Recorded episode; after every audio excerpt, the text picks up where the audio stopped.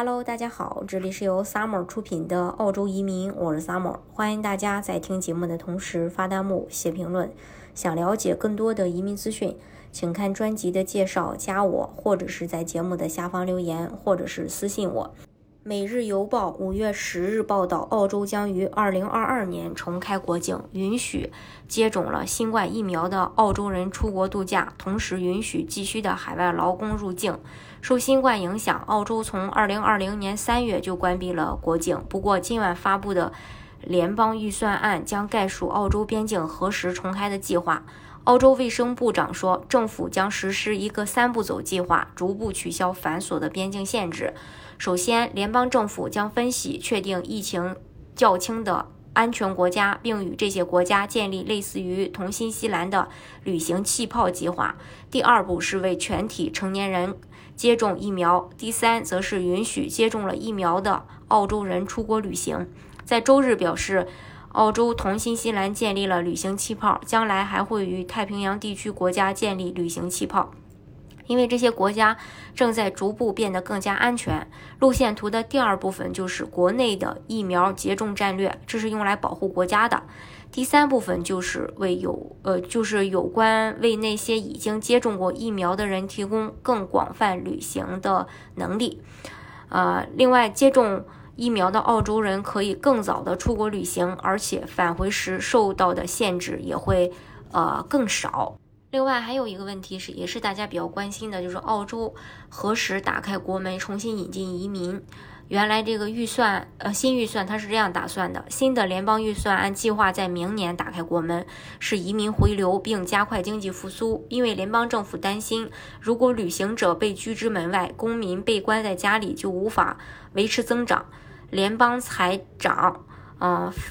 费莱登伯格在反对关闭边境的重要警告中说：“他相信，一旦政府卫一旦政府的卫生专家宣布有这种可能，政府就会让移民恢复恢复到疫情前的水平。”弗兰登伯格还浇灭了民众宅在国内也能促进经济增长的说法。他说：“这虽然可以提高呃内需，但只是暂时的。边境将在安全的情况下重新开放。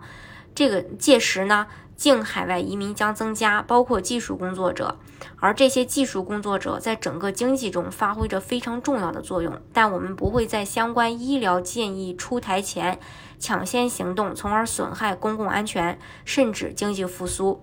总理莫里森在周日的评论中拒绝了澳洲堡垒的想法，以纠正关于他希望边境继续，呃，关闭以彻底消除新冠病毒的媒体报道。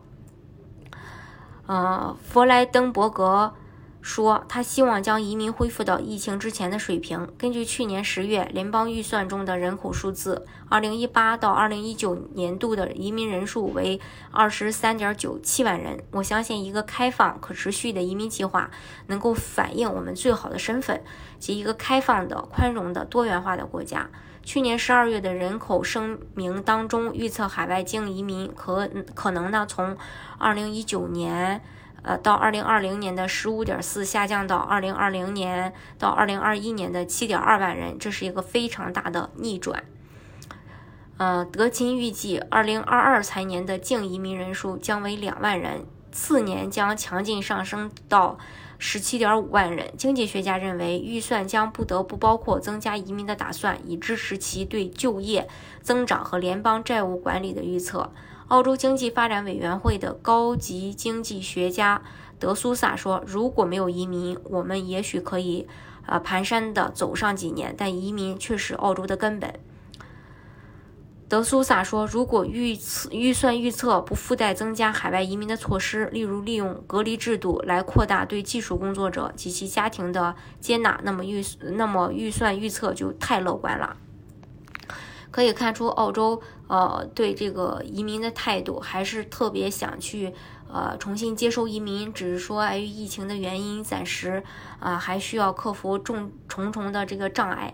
当然，我们也期待着这个澳洲有好的消息呃给到大家。今天的节目呢，就给大家分享到这里。如果大家想具体的了解澳洲的移民政策的话，欢迎大家看专辑的介绍，加我，或者是在节目的下方留言，或者是私信我。